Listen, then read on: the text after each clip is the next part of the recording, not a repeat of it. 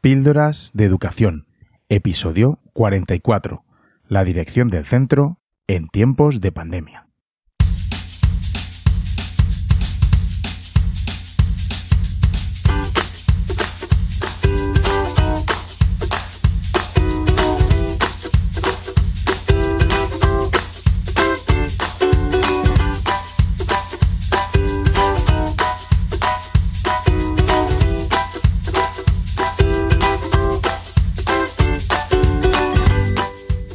Escuchando Píldoras de Educación, un podcast sobre innovación y cambio educativo. Mi nombre es David Santos. Soy maestro y director de un colegio público de infantil y primaria. Juntos podemos mejorar nuestra práctica educativa un poco cada día. ¿Me acompañas? Hola, ¿cómo estás? Bienvenido a un episodio más de Píldoras de Educación. Espero que te encuentres bien primero de salud, claro que sí, que bueno, pues en estos momentos es lo más importante. Y después que estés llevando esto del trabajo, teletrabajo, como lo quieran llamar, de la mejor forma posible, a pesar pues, de las trabas que nos están poniendo desde determinados sectores. Sí, sí, trabas, porque aquí parece que todo el mundo ahora entiende de educación, todo el mundo puede opinar de lo bien o lo mal que lo hacemos. Y lo peor es la gente que no ha estado en un aula en su vida y se atreve a criticar nuestro trabajo o incluso a decir qué debemos hacer y cuál es la mejor forma de hacerlo, ¿verdad?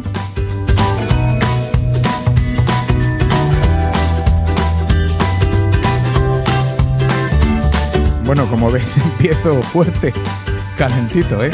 Eh, pero es que he tenido unos últimos días, un poco, no sé, no sé cómo decirlo.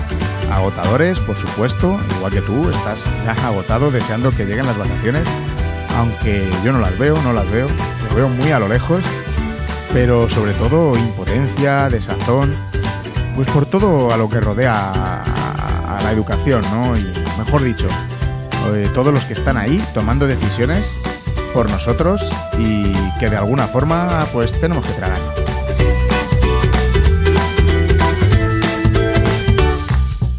Yo estoy bien, aunque no lo parezca. Pero bueno, esta semana más que nunca me ha venido a la mente el, el querer dejar la dirección. Por supuesto, no ahora, en estos momentos difíciles, no, no lo voy a dejar ahora.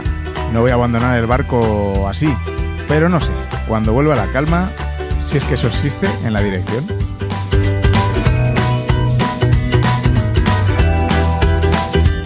Vamos, esto es un pensamiento que es recurrente, ¿no? No sé si los que me estáis escuchando, si algunos sois directores, que sé que sí, pues es un pensamiento que te viene eh, a la cabeza durante el año, ¿no? En determinadas circunstancias, pero, pero bueno, ahora, ahora más que nunca me está, me está viniendo.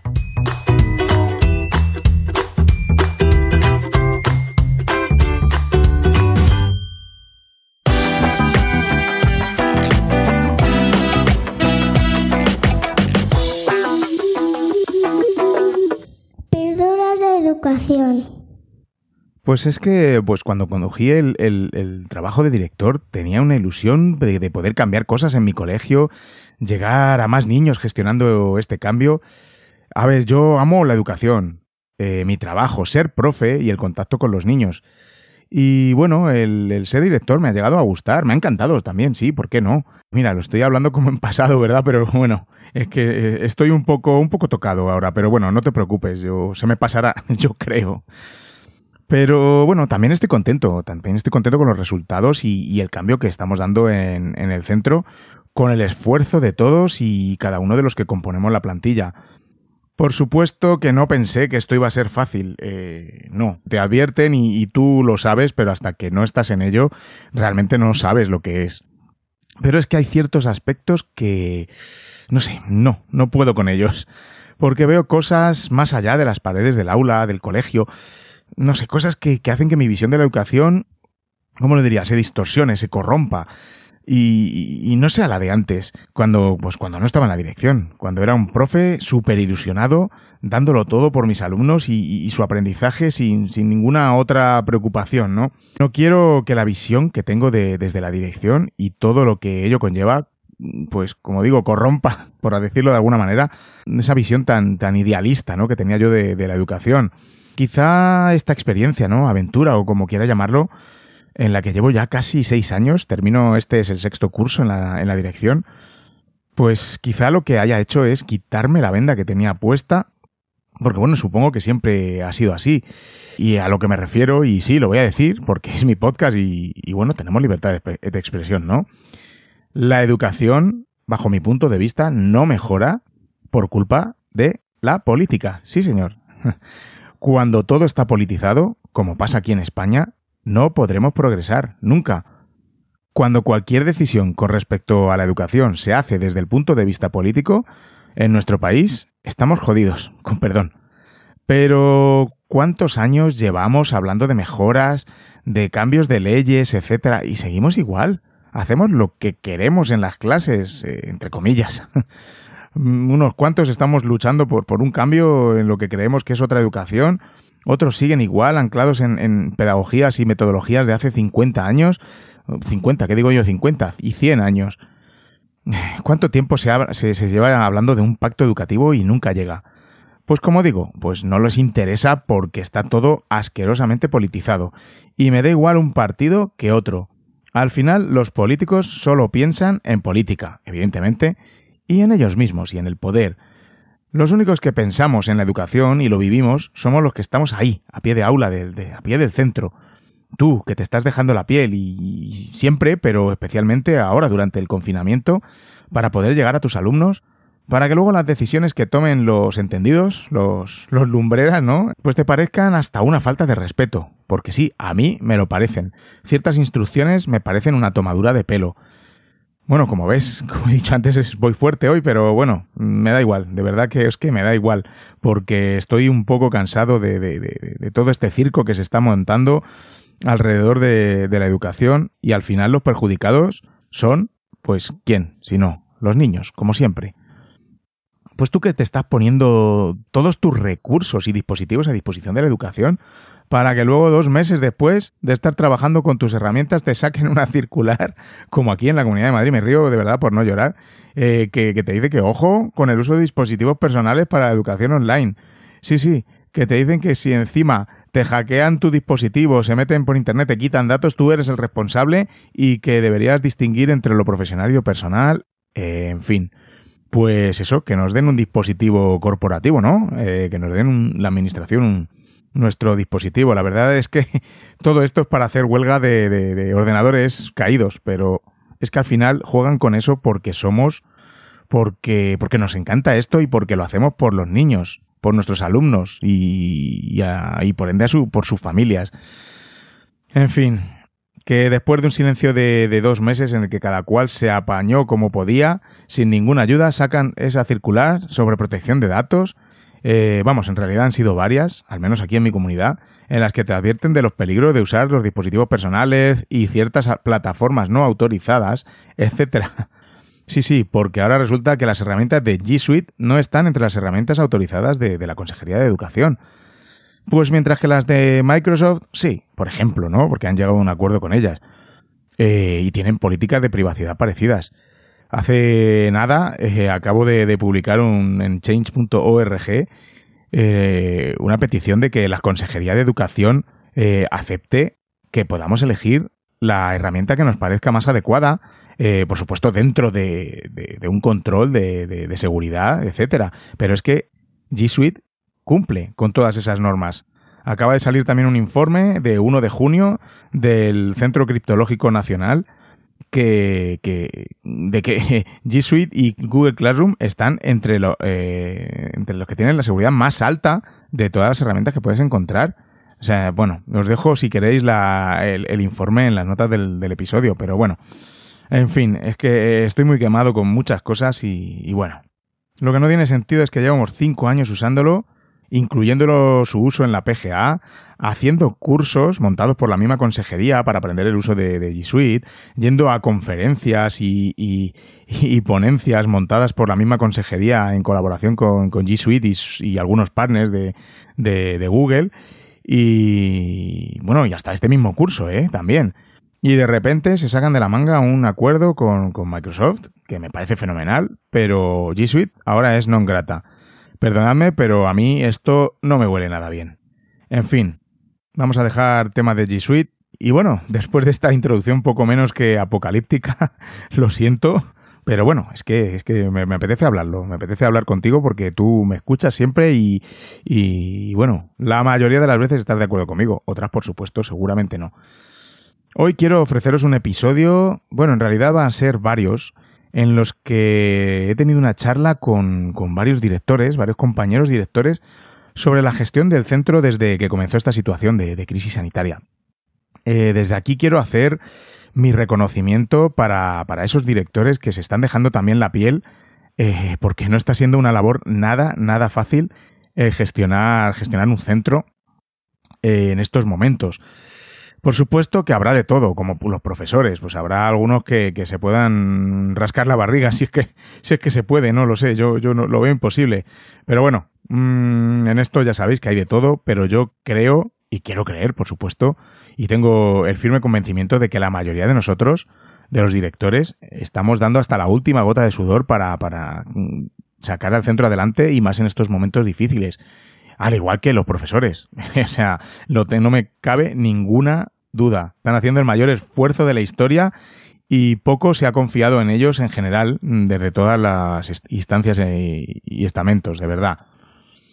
Pero bueno, quería escuchar y, ofrecerte a ti también, claro, la visión desde la dirección de, otros directores, cómo lo han organizado, qué dificultades han tenido y también cosas positivas, claro que sí. Me ha encantado, me ha encantado escucharlos porque me está resultando hasta terapéutico, de verdad. En principio tenía la idea de juntar los audios en, en un mismo episodio porque, bueno, pues iban a ser conversaciones centradas en tres pequeños aspectos y, bueno, de unos diez minutillos de duración, pero se me ha ido de las manos. Eh, y es que me parece tan interesante lo que cuentan que es que mm, no he cortado nada del audio, que en principio iba a cortar. Así que yo quiero que lo escuchéis vosotros también y que, bueno, pues que me comentéis, ya sabéis, eh, todos los medios para contactar conmigo porque me encanta, me encanta enriquecerme de todos vosotros creo que me va a dar para tres episodios, dos, quizá, no lo sé. Bueno, os lo, diré. Y bueno, mm, según estáis escuchando este episodio, eh, la semana que viene sacaré el siguiente. Así que no te puedes perder la visión de los distintos directores de distintas localizaciones geográficas y la forma en la que han gestionado el centro durante la pandemia. Así que, pues nada, como te he dicho, este es el primer episodio de la serie. Ya no me enrollo más, que llevo casi 15 minutos. Y te dejo con el audio hoy de tres cracks de directores, sí señor. Hoy vamos a escuchar la visión de José Manuel Mayo Fred, más conocido como Maestro Mayo en las redes sociales. Es el director de un cole público de infantil y primaria en Santera, Sevilla. Y bueno, aparte de director eh, eh, y, maestro, por supuesto, es Google Innovator y bueno, pues muy activo en las redes. También hoy escucharemos la conversación que tuve con José María Ruiz Palomo, director del IES Cartima, en Cártama. Málaga. Genial. Y por último, escucharemos hoy a Tony Solano, director de Lies de, en Alicante, otro superdirector que, que tampoco puedes dejar de seguirle en las redes sociales. Eh, te dejaré sus usuarios en las notas del episodio para que los para que los sigas porque la verdad es que dicen cosas muy muy interesantes. Pues nada, vamos con ellos.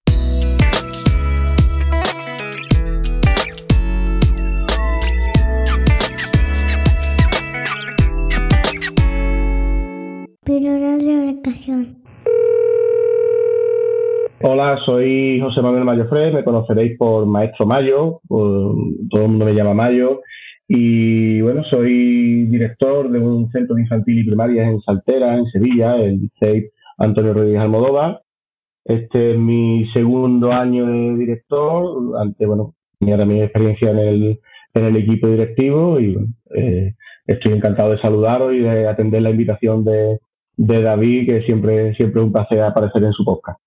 Como director, ¿cuáles han sido las mayores dificultades que te has encontrado en, esta época, en lo que llevamos por ahora? Para mí en esta época las mayores dificultades han estado en poder atender a todos los compañeros. Quizás la mayor dificultad ha sido ese aspecto personal, o por lo menos el que más me ha preocupado, porque eh, ciertamente estábamos todos necesitados de apoyo, de ayuda, no las hemos recibido de la administración habitualmente. Normalmente si han llegado instrucciones eh, han llegado quizás un poco un poco tarde o, más tarde de lo esperado. Y, claro, esa sensación que tenía yo como director también la tenían mis compañeros y, y quizás el, intentar acompañarlos, intentar ayudarles, intentar darles respuestas sin tener muy claro cómo hacerlo era, era de lo más complicado. Porque con las familias ocurría un poco lo mismo, pero muchas veces nuestro, el resto de tutores son aquellas personas las que eh, son nuestras manos para llegar a, todas las familias y el no poder darle, darle una ayuda clara en ocasiones era complicado. Y por supuesto el tiempo de atención, porque si las familias reclaman la atención del equipo directivo, información, los tutores también, los compañeros, todos reclamando esa información. Además, en mi caso yo soy tutor, tengo una tutoría, con lo cual mis alumnos también necesitaban su, su atención y su seguimiento. La verdad es que sumando todo eso, eh, no sé, se ha desbordado un poquito, se ha desbordado un poco y el número de horas diarias ha costado, ha costado trabajo atenderlo. ¿Qué tal ha ido con los alumnos? Una valoración de cómo ha ido la, la, la enseñanza online, o como se quiera llamar. Eh, en cuanto a los alumnos, la respuesta para nosotros ha sido positiva, la verdad. Mayoritariamente, bueno, en nuestra zona no había muchas dificultades de desconexión, las que ha habido entre, entre el ayuntamiento y algún, algunos equipos de, de algunos dispositivos del centro se han podido atender y al menos lo que es el, la comunicación con los alumnos y el poder llegar a ellos se ha llegado mayoritariamente. Es verdad que en, muchas clases hay, hay uno o dos alumnos que, que, bueno, que apenas están siguiendo las tareas, pero no más allá de lo que ocurría quizás en la, en la enseñanza presencial, ¿no? Ha supuesto un tiempo de adaptación en, algunas clases, sobre todo en los más pequeños, porque es verdad que los mayores sí estaban acostumbrados a trabajar ya con Classroom y ya tenían un poco, un poco esa, ese, ese hábito, aunque ahora se ha potenciado evidentemente, pero con los pequeños, bueno, pues la primera semana ha sido un poco eh, un tiempo de adaptación a las herramientas que les hemos implementado, tanto de ellos como de las familias, para empezar a trabajar, pero en cuanto han pasado un par de semanas, la verdad es que se han adaptado bastante bien, tanto, tanto ellos como, como sus profesores, ¿no? sus maestros. ¿no? ¿Qué me cuentas de, en cuanto a la competencia digital docente? Yo creo que lo que he descubierto en este periodo son dos cosas. Por un lado, he comprobado que en general era baja y que la competencia digital docente no era lo, lo que a uno le gustaría, quizás en todo, en todo el claustro pero eso ha sido una comprobación. Creo que algo que todos sabíamos no estaba medido, no estaba cuantificado y ahora lo, hemos visto, ¿no? Pero sí es cierto que de esta situación vamos a salir bastante reforzados, porque yo, por ejemplo, con mi claustro no tengo de verdad quejas con ninguno. O sea, todos los compañeros, los que estaban un poco mejor situados en su competencia docente, los que estaban peor, le han echado mucho tiempo hasta conseguir dominar eh, las herramientas y conseguir atender al alumnado no se han cansado de, bueno, de preguntar, en principio lógicamente al equipo directivo, pero también hemos tenido varios compañeros con competencia digital un poquito más, más alta que se han ofrecido para ayudar y nos han servido un poco de punto de apoyo para, para ir resolviendo la duda de los compañeros, para ir ayudando a, montar una clase virtual o a montar un material propio o, todo esto. Hemos, creo que una de las cosas que, hemos, que nos ha servido mucho en este tiempo es hacer pequeñas formaciones, nosotros todos los días eh, bueno, empezamos todos los días, luego hemos bajado un poco la frecuencia. Teníamos reuniones con el claustro, aunque fuera simplemente por ver dudas, por ver, por resolver eh, algunos asuntos, y siempre metíamos alguna pequeña formación de alguna herramienta, de algún material, de algo, de algo que viéramos que era útil o que hubiéramos visto que algún compañero había utilizado y le, y le proponíamos que lo, lo mostrara a los compañeros para que también aportaran ideas, ¿no?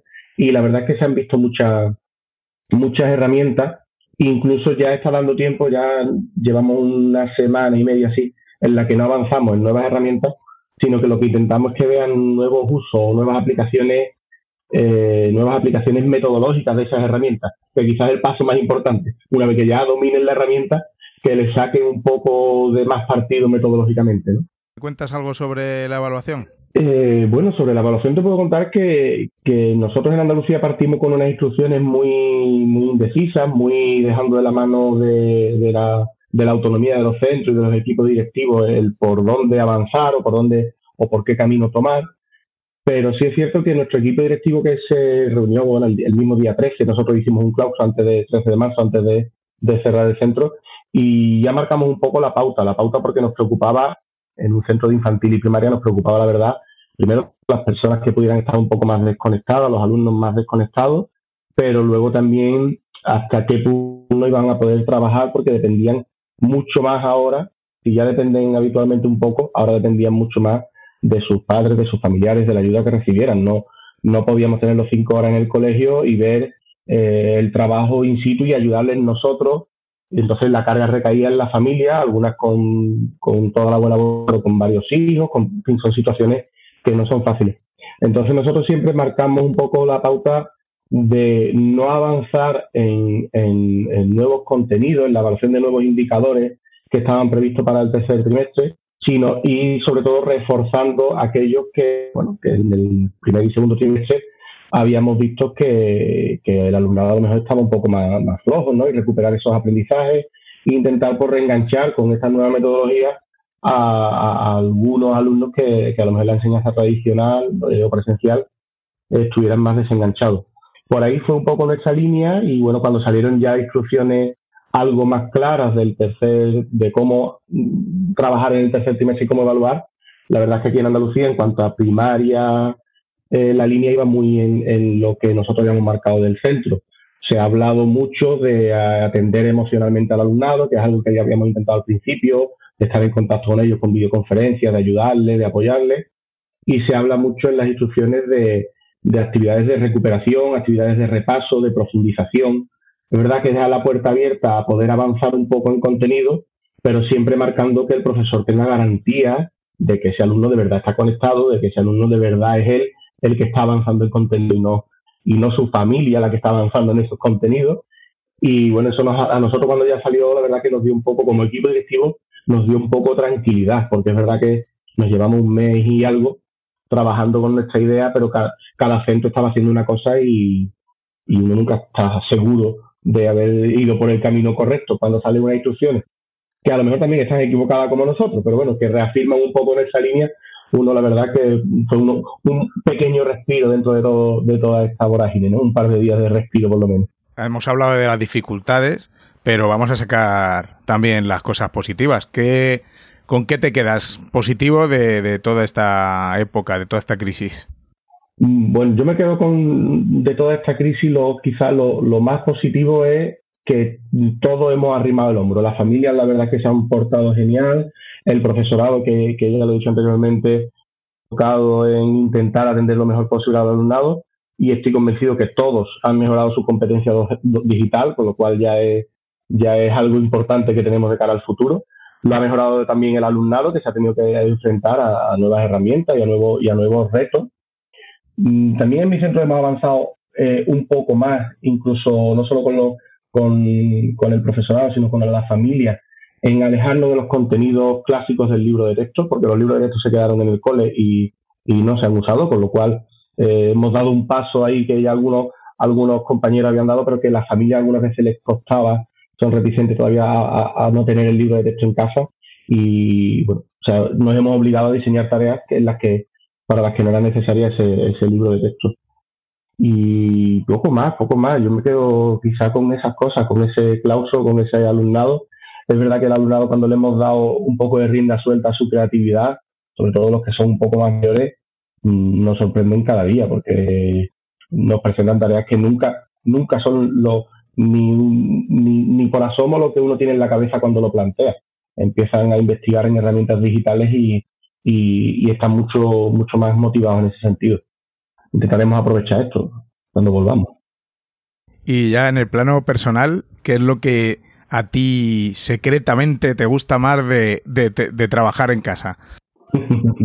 A mí de, trabajar en casa en este tiempo, la verdad es que poco poco me ha gustado, la verdad.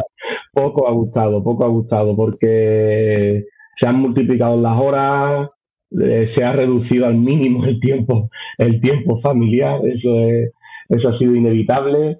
Yo que tengo alumnos de, vamos, tengo a mis, hijos son alumnos del centro, al final les he marcado una hora para hacer sus tareas y no sé si era para hacer sus tareas o para que me dejaran encerrarme en el despacho sin que me preguntaran nada, porque prácticamente era, haz tu tarea y hasta tal hora no me puedes preguntar nada, no te puedo ayudar. Y tristemente ha sido así un poco, ¿no? Pero eso, eso es lo que peor eh, eh, creo que hemos llevado. El, el, volumen de horas, porque ya el cansancio va haciendo, va haciendo mella, va haciendo mella y, entiendo que la familia cuando quieren contactar contigo o cuando te escriben o cuando eh, yo entiendo sus problemas, igual que yo lo entiendo de los compañeros y no lo hacen con mala intención.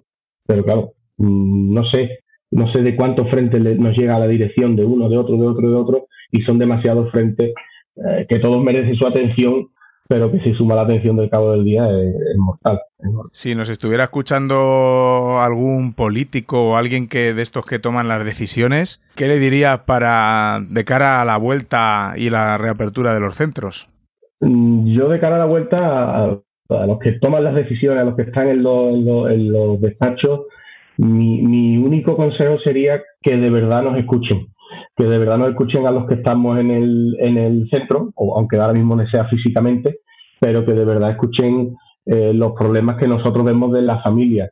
Creo que, o quiero creer que algunas veces no lo han hecho con mala intención, pero cuando sale en la prensa alguna declaración de algunos de ellos y todavía lo que se comenta o lo que se avanza no está escrito en ninguna instrucciones, no está definido, aunque luego vaya en la línea que han marcado lógicamente en esas declaraciones, pero cuando no está bien definido todavía, eh, lanzarlo públicamente, si ellos lo hacen quizás por tranquilizar a, la familia, no sé si lo hacen por ese motivo, pero el efecto es totalmente contrario. Las familias se ponen más nerviosas, nos preguntan a nosotros, nosotros no tenemos respuesta, damos mala imagen como, como, como comunidad educativa, porque no, no podemos responder a, los, a las consultas de las familias y quizás yo es lo primero que le pediría, que nos escuchen y que nos a nosotros antes que a las familias, para que cuando las familias acudan a nosotros podamos responderle y no simplemente encogernos de hombro y decir, sí, pues si ha dicho eso, lo ha dicho, pero a mí no me lo ha dicho todavía. No tengo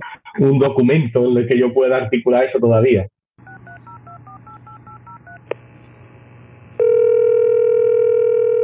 Hola, buenas tardes. José María, ¿qué tal? ¿Qué tal? ¿Cómo estás? Pues bien, aquí. ¿Cómo lo vais llevando? ¿Cómo se puede? ¿Cómo se, puede, que no es poco, ¿no? que no es poco, ¿no? lo primero que te, presentes tú mismo. Ya está grabando, ¿no? Sí, Perfecto. Sí, pues eso es. Mi nombre, mi nombre es José María Ruiz Palomo. Yo trabajo en el IES Cartima, en la estación de, de Cártama, en Málaga. Eh, bueno, este es nuestro sexto año de, vida en el centro, es un centro joven, y tratamos de, poner en pie una escuela un poco diferente, centrada en, el desarrollo de las competencias y la inclusión escolar. Yo soy el director del centro, pero realmente en, en el equipo docente hay un conjunto de liderazgos muy potentes, hay, docentes muy potentes en nuestro centro que son los que sostienen un, proyecto ambicioso como el nuestro. ¿Cuál ha sido la mayor dificultad con la que te has encontrado en todo este tema de, del confinamiento, desde, tu punto de vista de, director? Pues la principal dificultad que hemos afrontado probablemente ha sido, eh, desde el punto de vista de la acción docente, mantener un buen nivel de coordinación a pesar de no ir al centro cada día. Creemos que, hemos alcanzado eh, una coordinación razonablemente buena, no la ideal, pero razonablemente buena dadas las circunstancias y teniendo en cuenta, pues eso, que hay compañeras que tienen cuatro hijos en casa, que mm, tenemos que atender ahí hay compañeras y compañeros que tienen familiares sanitarios que han vivido situaciones muy difíciles, en fin, que luego cada uno ha tenido que afrontar esto desde sus circunstancias particulares que no siempre han, ayudado, ¿no? Pero la realidad es que hemos mantenido un, nivel de coordinación bastante alto y este probablemente ha sido el esfuerzo más, más grande que hemos hecho desde el equipo directivo, ¿no? Luego ha habido un momento especialmente complicado que ha sido cuando la Consejería de Educación decidió volver a, al centro para abrir la Secretaría solo durante el, periodo de solicitudes, que, ha, tenido un plazo extraordinario, acaba el, el 1 de junio. Y, y, bueno, digamos que para el poco trabajo que había, para las pocas solicitudes que teníamos que recoger, hemos tenido que invertir mucho tiempo y mucha energía en preparar un poco el centro para recibir a las personas con unas mínimas eh, garantías sanitarias, ¿no? eso, digamos, nos ha complicado bastante la vida por, porque ya estamos haciendo un gran esfuerzo, ¿no? Llevando la actividad telemática desde casa con horarios interminables, como ya sabéis, en la inmensa mayoría de los docentes están dedicando un esfuerzo extra muy importante ¿no? en estas circunstancias, intentando atender al alumnado. Y, y bueno, ese ha sido como el, momento un poco más complicado, el de repente parar una dinámica en la que ya habíamos conseguido alcanzar un, un buen rodaje, un, un buen ritmo de trabajo. Habíamos conseguido además que la totalidad del alumnado del instituto tuviera acceso a Internet, dispositivos. El, el, ayuntamiento de Cártama nos ha ayudado con las familias que, las poquitas familias que no tenían acceso a Internet, ellos a través de proveedores locales se lo han proporcionado. Digamos que ya habíamos conseguido eh, mm, unas buenas condiciones dentro de las circunstancias que teníamos para, para trabajar y bueno, esto no, al equipo directivo, ya que me pide la perspectiva de la dirección, nos ha descolocado un poco, ¿no? Pero bueno, hay que ir adaptándose a lo que va viniendo. Claro, y me está diciendo que al final habéis conseguido que, que todos vuestros alumnos eh, se conectaran, ¿no? Que estén online. Sí, eh, nosotros afortunadamente para estas circunstancias tenemos una trayectoria de uso diario de la tecnología muy consolidada. Desde que empezamos en el instituto apostamos por un modelo uno por uno, de manera que cada estudiante tiene su tableta y los pocos casos que no, no, la, no la pueden adquirir ellos, pues el centro les facilita una, ¿no? Y, y entonces en ese sentido teníamos ya un punto de partida eh, bueno, ¿no? Para conseguir que, nadie se quedara descolgado. El problema podía estar en el acceso a Internet, que claro, cuando vas al centro, pues tienes durante toda la mañana acceso a Internet allí para hacer, to hacer todas las tareas, ¿no? En este caso había tres y al final una cuarta familia que, que no tenían eh, conectividad en casa y afortunadamente el Ayuntamiento de Cártama respondió eh, proporcionando esa conectividad a todas las familias que lo han necesitado del municipio, ¿no? Y eso, bueno, pues nos ha permitido tener esta tranquilidad, ¿no? De, que por lo menos el alumnado podía seguir la, la actividad online con normalidad dentro de sus circunstancias particulares, que luego, igual que hemos dicho del profesorado, no hace falta explicar que, que el alumnado ha tenido también en casa todo tipo de, de, situaciones difíciles, ¿no? De hecho, a nosotros nos ha preocupado mucho la situación personal de, de nuestros estudiantes porque conocemos bien a la familia y bueno, pues sabemos que no en todas las casas la, la situación se podía llevar con una mínima normalidad. ¿no? Entonces nos ha preocupado mucho el, el conseguir estar en contacto, que ellos se sintieran arropados, que se sintieran eh, cerca de nosotros a pesar de la distancia y ya, como he dicho antes, gracias al enorme esfuerzo del, del profesorado, pues yo creo que hemos conseguido en gran medida el objetivo. ¿no? ¿Cómo habéis recibido, porque no sé en vuestra zona, las diferentes instrucciones que han llegado desde la Administración? Pues mira, en nuestro caso también han sido muy abiertas, pero para nosotros esto ha sido positivo. Nosotros hemos hecho una apuesta, digamos, disruptiva, ¿no? Cuando se produjo el cierre del centro, que fue suspender las programaciones didácticas y plantearnos un proyecto desde cero eh, que conectara la actividad académica con lo que estaba ocurriendo en el mundo, ¿no? O sea, lo que hicimos fue mirar a la realidad y tratar de, de dotar de sentido el aprendizaje que le proponíamos al alumnado a partir de lo que estaban viviendo ellos, ¿no? Y claro, mm, cuando vimos que, que las instrucciones eran tan flexibles y a mí me parece que fue un acierto, sinceramente me parece que, que la consejería hizo bien dejando abierta la, la, vía que podía elegir cada centro, porque las situaciones son de lo más diversas.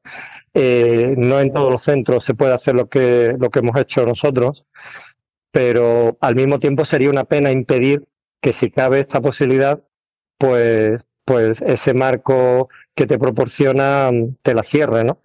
Así que a nosotros nos ha, nos ha, venido bien que fueran flexibles, ¿no? que fueran abiertas. De hecho, ahora mismo la esperanza que tenemos es que las instrucciones que van a, llegar para el curso que viene, que se anuncian para la primera quincena de junio, esperamos que sean también bastante flexibles porque tenemos un, una, hemos presentado de hecho a la delegada de educación de Málaga le hemos presentado una, una propuesta de organización eh, y funcionamiento para el curso que viene que entendemos que en nuestro centro puede funcionar bien, tiene el respaldo de toda la comunidad educativa, la hemos debatido en Consejo Escolar y nos gustaría que pasara un poco como con las instrucciones anteriores, ¿no? que, que nos dejaran, apelando a esta autonomía de, de gestión de los centros, nos gustaría que nos dejaran poner en práctica ese plan ¿no? que hemos trazado. ¿Qué tal ha ido la organización de la evaluación del tercer trimestre, claro? Pues bueno, ya sabes que la, decisión en general y desde luego aquí en Andalucía ha sido que la repetición tiene que ser excepcional como hace ya mucho tiempo que contempla la normativa, por otra parte, eso encaja perfectamente con nuestra filosofía porque nosotros hemos intentado, desde que empezamos a funcionar en 2014, ir reduciendo siempre el número de repetidores y repetidoras, porque entendemos que es una medida que no, no consigue un resultado positivo en la inmensa mayoría de los casos, ¿no? Nos parece que hay otras estrategias mucho más eficaces que, que la repetición, aunque obviamente son más costosas y por desgracia con los recursos humanos que solemos tener en los centros no son fáciles de aplicar. Esto también hay que decirlo pero nosotros hacemos siempre un esfuerzo grande para, para intentar que, el número de repeticiones sea muy bajo, ¿no? Eh, en ese sentido, pues las notas que se van a tener en cuenta son las del primer y segundo trimestre, como pasa en muchas comunidades autónomas, y, y el tercero, pues lo hemos planteado para eh, reforzar aquel alumnado que necesitara recuperar algún trimestre, que tuviera algunas dificultades y para quienes no necesitaban ese refuerzo, pues lo que le hemos planteado es continuar avanzando materia y aprovechar en lo posible este, este tiempo de actividad online. ¿no? En cuanto a la evaluación concreta de las tareas que, que le hemos ido encomendando al alumnado, pues hemos optado por diferentes estrategias, pero dando por hecho que realmente eh, es muy difícil garantizar, eh, digamos, la limpieza de, la realización del ejercicio. Para mí no ha tenido mucho sentido el intentar descubrir a ver qué truco podía hacer el alumnado, a ver si en TikTok había encontrado una manera de hacer el ejercicio eh, que le permitiera salir airoso copiándose de ahí o si alguien en casa le estaba echando una mano. Eh, nosotros lo que hemos planteado realmente en, este sentido es que el año que viene vamos a, tener que hacer una evaluación inicial eh, muy fina, muy rigurosa, para detectar todos los déficits que se han producido durante el confinamiento, ¿no? Y el que haya utilizado este tipo de estratagemas, pues se va a encontrar con que el año que viene vamos a detectar que esos aprendizajes no se han producido, ¿no? Así que en el fondo sería un, autoengaño, ¿no? Y así se lo hemos trasladado al alumnado, es decir, aquí no se trata de actuar como una policía poniendo cámaras a ver, enséñame dónde tienes el móvil, no, no tiene demasiado sentido porque eh, al final de lo que se trata es de afrontar la situación desde una perspectiva un poco más humana, ¿no? Decir, mira, lo que queremos es ayudaros, queremos daros la oportunidad de que sigáis aprendiendo los que podéis seguir haciéndolo eh, o que reforcéis los que necesitáis recuperar o tengáis algún problema ¿no? con alguna asignatura. Si no queréis aprovechar la situación, la oferta que os hacemos, la oportunidad que os damos o las circunstancias no os permiten aprovecharla, bueno, pues ya seguiremos trabajando el curso que viene. No pasa nada, ya haremos una evaluación inicial, veremos cómo, cómo habéis llegado hasta ese punto y a partir de ahí haremos unas programaciones didácticas que nos permitan ir superando todos esos déficits, ¿no? Esa ha sido, digamos, el, la perspectiva que hemos adoptado nosotros, más de la recuperación antes que de la repetición. Eh, es la idea de que si tenemos algo que recuperar el año que viene, lo recuperaremos y ahora mismo no nos preocupa tanto si alguien está utilizando algún tipo de truco o de trampa para aprobar un trimestre que por otra parte ya, ya te digo, no cuenta a la hora de poner la nota porque son el primero y el segundo los que tienen peso, ¿no? Hemos dicho antes dificultades, pero bueno, vamos a acabar con cosas positivas, ¿no? ¿Qué, cosas eh, has visto desde, tu plano de director que ha sido lo más positivo que sacamos de, del confinamiento, de la educación online, etcétera? Pues mira, ha, habido, como bien dices, de todas las experiencias se sacan conclusiones positivas también, ¿no? A mí, desde luego, a pesar de que el profesorado de nuestro centro trabaja mucho en general está muy implicado y es muy generoso en, la atención que le presta al alumnado. Eh, la reacción que ha habido en las actuales circunstancias ha sido de verdad eh, mm, emotiva, ¿no? O sea, te, cuando te cuentan las familias en reuniones que tenemos, en el consejo escolar, o el otro día tuvimos el consejo de delegados y delegadas de, de familias para hacer un análisis de los resultados. Cuando cuentan lo que están haciendo la mayoría de los docentes del centro, no, la verdad es que nos emociona escucharlo, ¿no? Porque te das cuenta de la calidad humana que hay detrás de, de esa actitud, ¿no? Luego nos hemos encontrado también con situaciones que nos han llamado la atención, alumnos o alumnas que nos transmiten que ellos están funcionando mucho mejor trabajando en casa y con las videoconferencias porque no tienen las disrupciones habituales que hay en un grupo de secundaria. Ya sabemos que en todos los grupos pues hay quien interrumpe, hay quien gasta una broma, hay quien, en fin, la dinámica habitual de la secundaria, ¿no? Y bueno, pues al no tener esas disrupciones, no pocos alumnos nos han comentado que su rendimiento estaba mejorando, aunque por supuesto echaban de menos ir al instituto. Eso sí nos lo han dicho todos.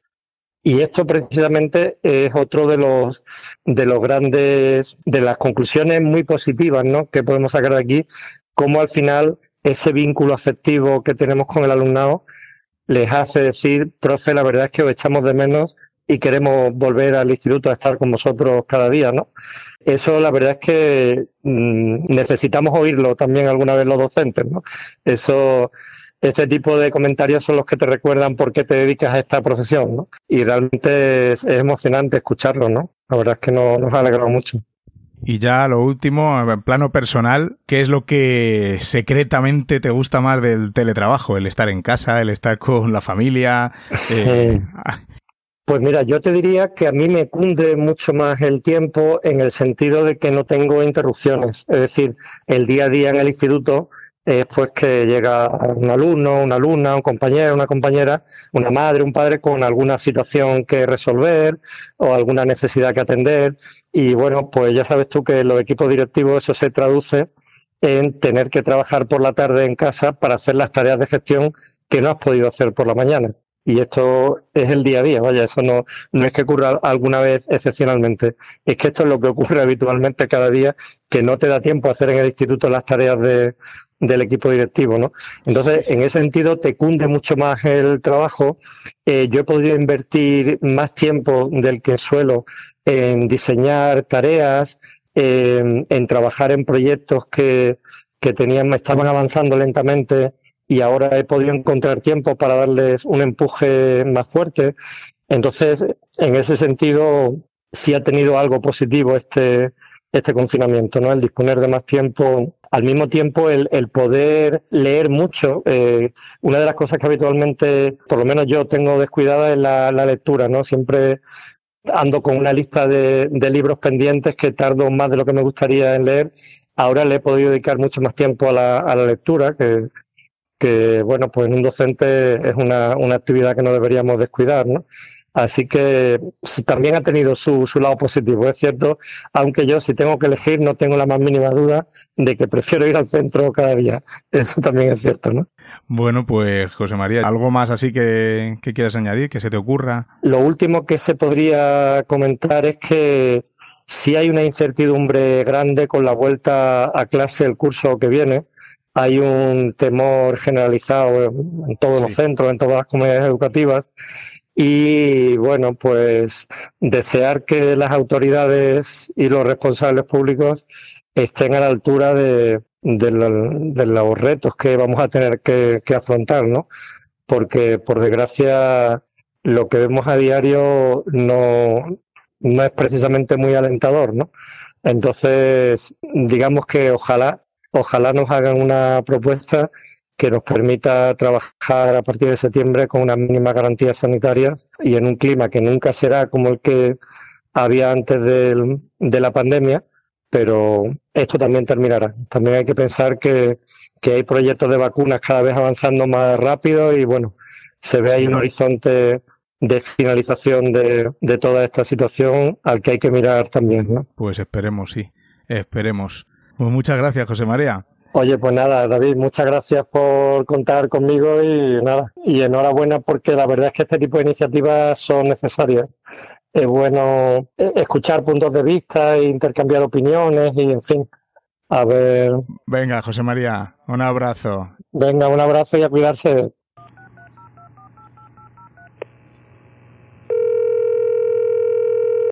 Buenas, bueno, soy Tony Solano, director del IES Bobalar de Castellón.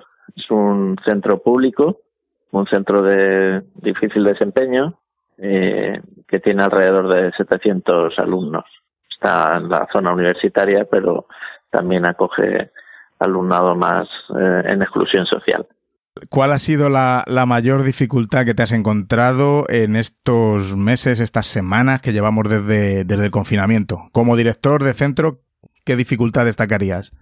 A ver, la principal dificultad ha sido poner en marcha todos los mecanismos de, coordinación y de comunicación, porque, bueno, el, problema que nos hemos encontrado era lo que ya intuíamos, que, la brecha social iba a ser una brecha digital y, y de manera eh, pasmosa, pues lo que nos encontramos en la primera semana. Entonces, por un lado, coordinar a los 80 profes más o menos que tenemos para que pudieran estar trabajando en las mejores condiciones. Luego, eh, intentar localizar a, a, todos los alumnos, más o menos, a través de las tutorías, ver los que no, los que no estaban conectados, porque era, con ayuda un poco de la administración también, que ha facilitado tablets y ha estado un poco encima y a través de servicios sociales, llegar a aquellos a los que no, no se había llegado en un principio.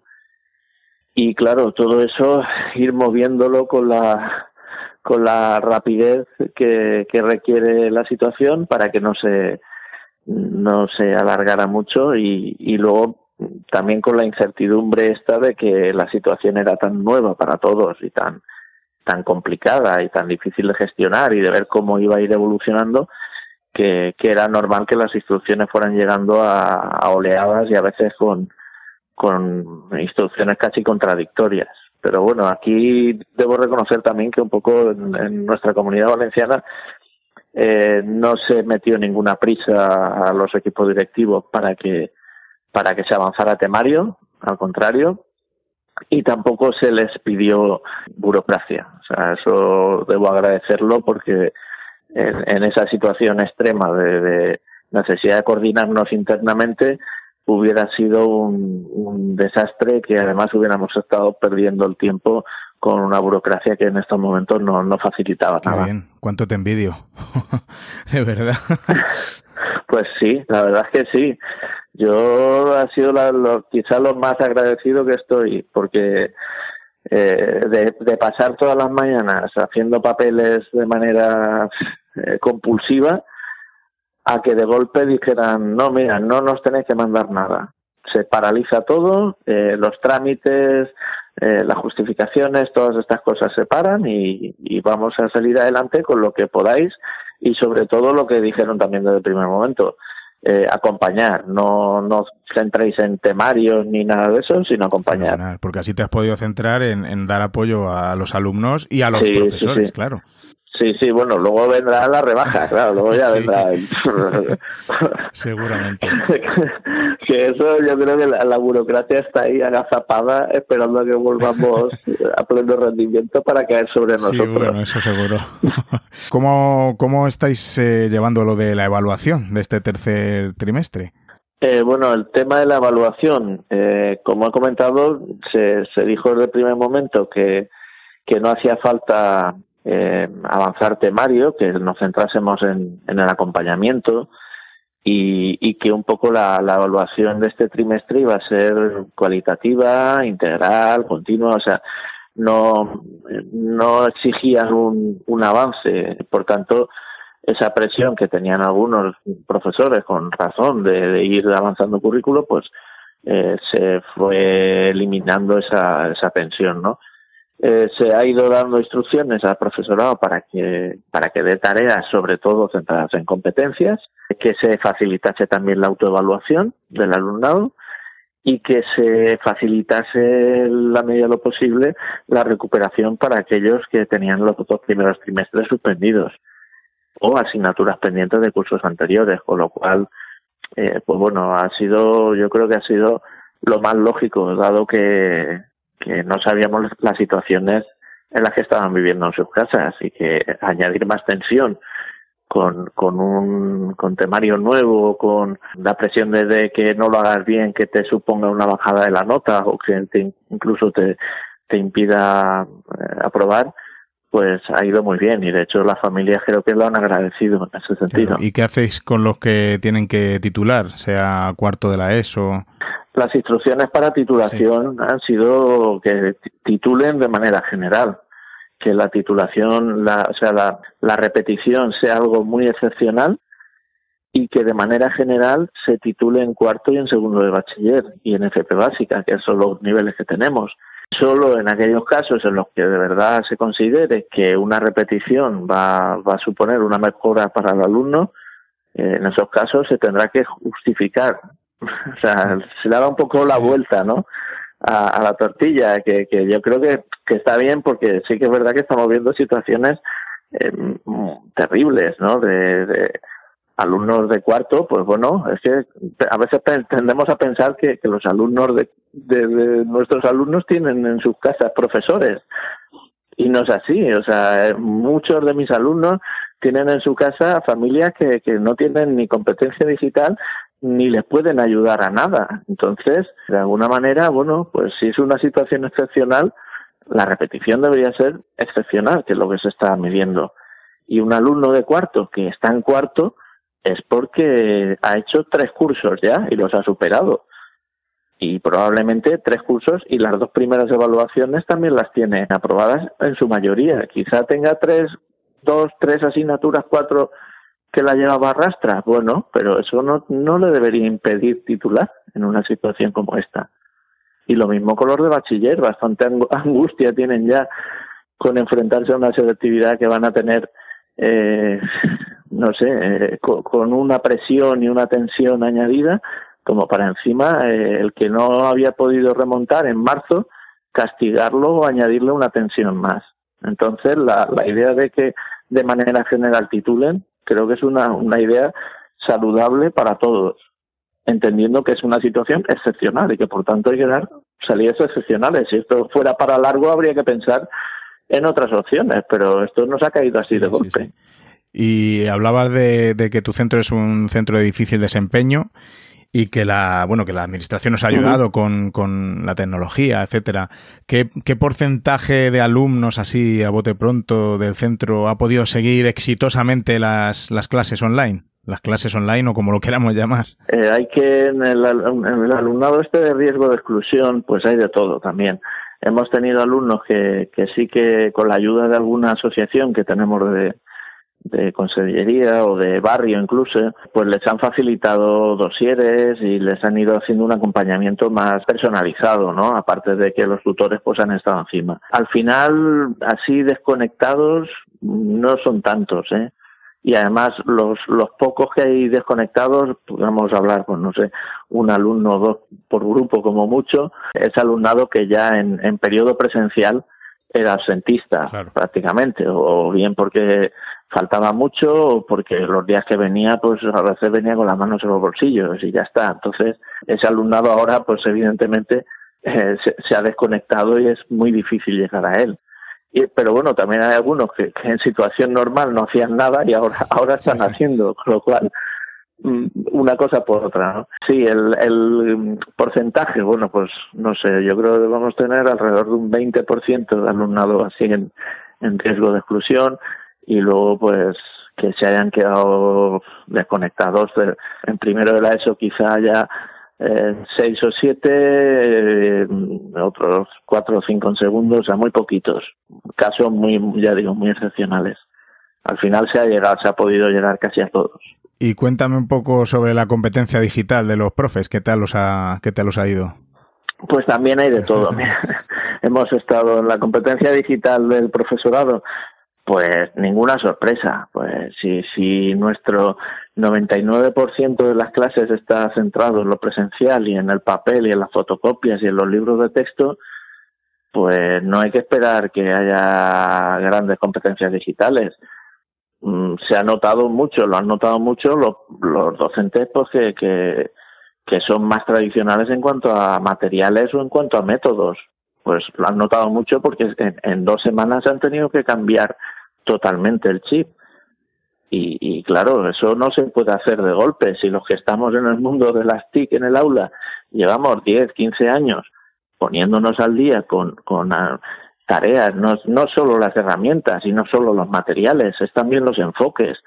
Entonces, claro, por ahí hemos ido pasando muchos y viendo que, que no es introducir un libro digital, o no es introducir un PDF, o no es introducir un, un vídeo eh, afecta al cambio en, la teledocencia, afecta a muchas más cosas, a los enfoques sobre todo. Eh, lo han tenido muy difícil algunos profes, pero la verdad es que está, estoy en general satisfecho porque la mayoría se han puesto al día rápido y el que no, ha, no sabía ha preguntado y hemos creado unas redes dentro del centro para que se ayuden unos a otros.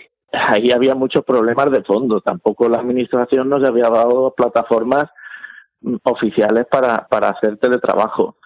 Eh, de la noche a la mañana se intentó poner en marcha y se caía la red, con lo cual cada uno tiró por donde pudo. El que estaba trabajando en Classroom trabajaba con Classroom, el otro con, con el correo electrónico, el otro con las plataformas. O sea que un poco ha sido un sálvese quien pueda, que debería hacernos pensar que, que de cara al futuro, es lo de la competencia digital docente, no es una manía de cuatro frikis que llevan dando la lata muchos años, sino que es algo que, la Administración tendría que haber fomentado eh, muy por encima de esa ansia por el bilingüismo, por ejemplo, porque se ha dedicado muchísimo dinero y muchísimos esfuerzos al tema del inglés, pero no se ha dedicado nada al tema de la competencia digital y quizá eso ahora mm, es una vergüenza que deberían mirarse. ¿Qué ha sido lo más positivo del confinamiento? Bueno, eh, a ver, de, de los elementos positivos. Mm, por un lado, mm, te das cuenta que la mayoría de alumnos que, que quieren trabajar se acoplan enseguida. La mayoría de profesores que quieren trabajar se acoplan enseguida, lo cual demuestra que que cuando uno trabaja con, con ganas y con profesionalidad, tanto si es profe como si es alumno como si es familia, se facilitan las cosas. O sea, se han buscado elementos de comunicación, se han abierto canales que no se conocían, se ha puesto empeño, interés, motivación. Y por el contrario, pues eso, que, el que no quiere salir adelante, todos son pegas. Da igual del colectivo que sea. Quiero decir que las personas al final somos personas y, y cuando hay estas, estas situaciones se ve lo bueno y se ve lo malo, ¿no? Y yo creo que ha habido, por suerte, ha habido mucho más bueno que malo.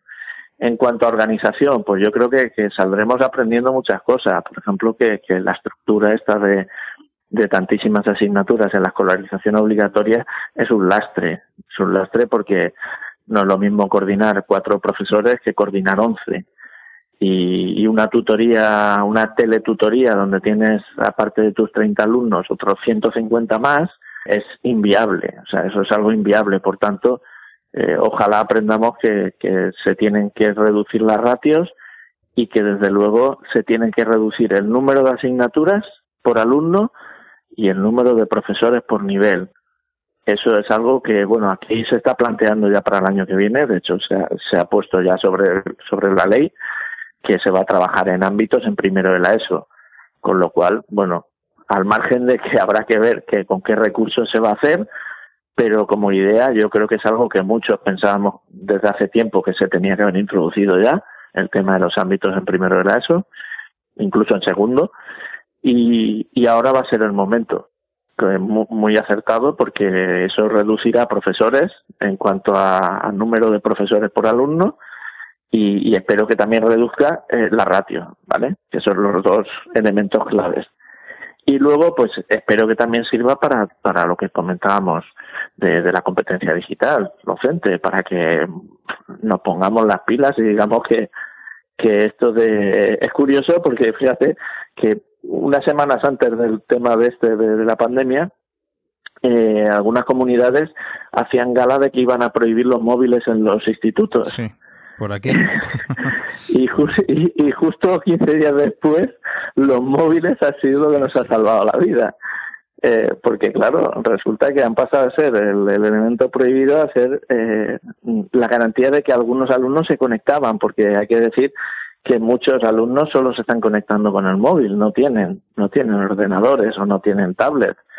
Entonces, eh, esa demonización del móvil, pues igual hay que reconducirla y hay que pensar que el móvil puede ser un aliado y que habrá que pensar cómo, ¿no? Y no sé, ¿qué más? Yo creo que también se valorará muchísimo más el, el, el acto de, de, la enseñanza presencial, ¿no? El, toda esa parte que ha quedado eh, fuera, que, que ahora no la podemos vivir y que, que es la que realmente da sentido a nuestra, a nuestra labor, porque yo también dije desde el primer momento, si nuestra labor únicamente es mandar PDFs y corregirlos, eso lo puede hacer cualquiera, incluso una máquina. Eh, lo que debemos valorar es eh, la función como guías y como supervisores. Y para eso igual nos tenemos que apartar un poquito de los libros de texto y de las tareas tradicionales y de los deberes y centrarnos en las competencias, que creo que es algo que han salido reforzadas en este momento. Y por último, Tony, ¿qué es lo que más te, te ha gustado del teletrabajo? Lo que secretamente dices, ay, esto me lo quedaba yo para mí. Uf, yo claro, es que tenía, yo tenía muy poquitos grupos, entonces solo tenía dos grupos de primero de la ESO, compartidos además con, con docencia. Eh, yo de las clases he tenido muy poquito, pero sí que es verdad que, que he visto que ha habido mm, mucha necesidad de, de, vernos, ¿no? De, eh, lo, lo, he notado cuando hemos montado las clases, las videoclases y tal, que, se asomaban ahí los, niños de primero de la ESO con muchas ganas de, de, de esa conexión, de eso de mirarnos a la cara, de vernos y yo creo que eso refuerza por la, parte humana, ¿no? Que, que, es un poco lo que decía, ¿no? Que, que basta que te falte una cosa para que la valores, ¿no? La, parte presencial va a ser va a salir muy reforzada precisamente porque es la, la que hemos perdido con toda esta con esta teledocencia. Y, y en los aspectos organizativos pues lo que más me ha gustado es que se puede se puede vivir sin burocracia. Si la administración quiere pues se podría vivir sin burocracia y las cosas funcionan igual. Y muchas de las tareas que se hacen presencialmente se pueden hacer perfectamente desde casa con lo cual igual habría que replantear esas jornadas que pasamos allí presenciales no son tan necesarias. Pues nada, oye, pues muchas muchas gracias, ¿eh? Bueno, muchas gracias por, por llamarme y, y ahí seguiremos. Un abrazo.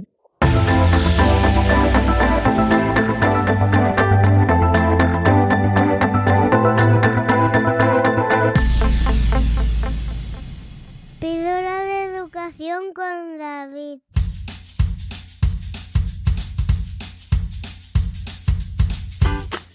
Bueno, pues llegamos al final de un episodio más, del episodio 44 de Píldoras de Educación. Uf, 44 episodios ya, no está mal. ¿Qué te ha parecido lo que nos han contado estos tres super directores? Pues a mí me ha, me ha parecido muy, muy, muy interesante y me encanta escuchar las experiencias de, otros profesores, de otros directores y que al final se ve que, hemos vivido todos algo similar, ¿no? Pero bueno, llevan mucha sabiduría y mucho aprendizaje eh, las palabras tanto de Mayo, de José María y, y de Tony. No te puedes perder el próximo episodio con más directores ilustres. Por ejemplo, tendremos a Noelia Tomás, más conocida como Francesa está en la sopa, tendremos a Rafa Rosselló, que eh, estuvo en el episodio 2 de la que hablamos de, evaluación. Allá, allá hace, hace dos años ya casi. Así que bueno, no te lo puedes perder tampoco.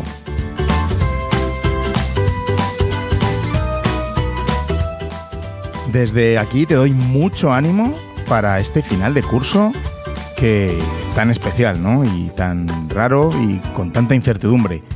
Pero con el trabajo que estás realizando, bueno, pues estoy seguro que, vamos a acabar de la mejor forma posible. Y, bueno, ya están ahí las vacaciones a la vuelta de la esquina, así que mucho ánimo y bueno, que tus alumnos y tu centro te necesita. Así que a seguir dándolo todo como, como lo estás haciendo.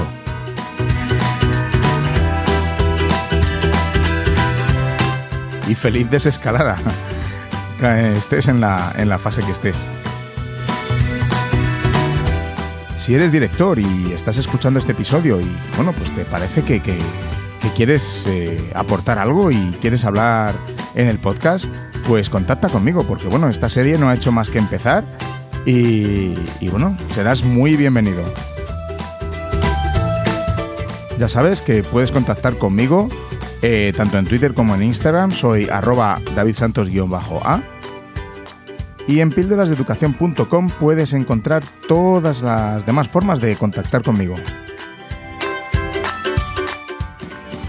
También sabes que tenemos un grupo de Telegram de Píldoras de Educación donde podemos debatir todo esto que, hablamos aquí en el podcast y más, claro que sí.